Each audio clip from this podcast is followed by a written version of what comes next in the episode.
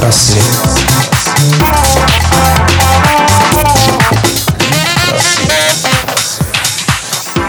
Доброго всем дня! В эфире программа «Литпросвет». И я, Юлия Репина. Ну вот, праздники почти прошли и наступают трудовые будни. Поэтому событий в литературном и книжном мире прошлого было много. Итак, 10 января 1883 года родился Алексей Толстой, русский писатель и публицист. 12 января 1876 года, 141 год назад, родился Джек Лондон, американский писатель, автор приключенческой литературы. А 12 января но 1949 года, всего 68 лет назад, родился Харуки Мураками, японский писатель и переводчик. Он родился в Киото, древней столице Японии, в семье преподавателя классической филологии – Учился на факультете классической драмы в университете Васеда. Писать начал в 29 лет и с тех пор выпускает в среднем по роману в год, просыпаясь в 6 утра и ложась спать в 10 вечера. К 2003 году его повести и романы были переведены на 18 языков мира.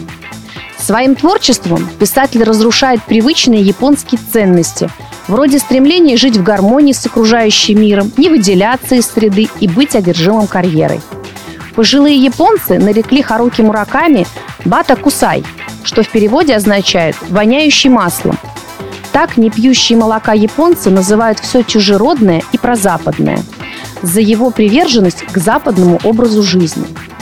Харуки Мураками не только замечательный писатель, но и блестящий переводчик – за последние 25 лет он перевел на японский произведения Фицджеральда, Ирвинга, Селлинджера, Капоте, Пола Терекса, Тима О'Брайена, все рассказы Карвера, а также сказки Ван Альсбурга и Урсулы Лигуин.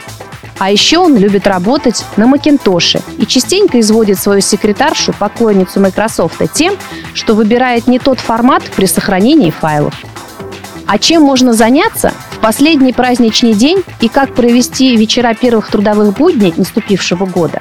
Если вы любите читать, но проводить все время уткнувшись книгу становится скучно, предлагаю углубить и расширить любимое хобби, занявшись каким-нибудь небанальным окололитературным делом. Например, можно пройтись по литературному маршруту, Отыщите дом-музей любимого автора, узнайте, в каком заведении он пил кофе, где любил бродить в поисках вдохновения, Всю информацию всегда можно найти в интернете. Захватите термос с чаем, томик его прозы или стихов и устройте себе атмосферную литературную прогулку. Или если лень куда-то идти, можно посмотреть экранизацию любимого или наоборот нового и неизвестного вам произведения. А можно приготовить тематический ужин. В редкой книге вам не попадется какое-нибудь хитрое блюдо, а в некоторых произведениях и вовсе любезно предлагаются полноценные рецепты. Выделите свободный вечер, чтобы сласть покулинарить, вдохновившись книгами. Любители Фенни Флэк могут пожарить зеленые помидоры. Поклонники похождений бравого солдата Швейка приготовить пивной гуляш. А фанаты муми-троллей просто обязаны угостить домашних оладьями с вареньями по рецепту муми-мамы. На этом все. Читайте книги и слушайте Литпросвет. Услышимся на следующей неделе. Пока!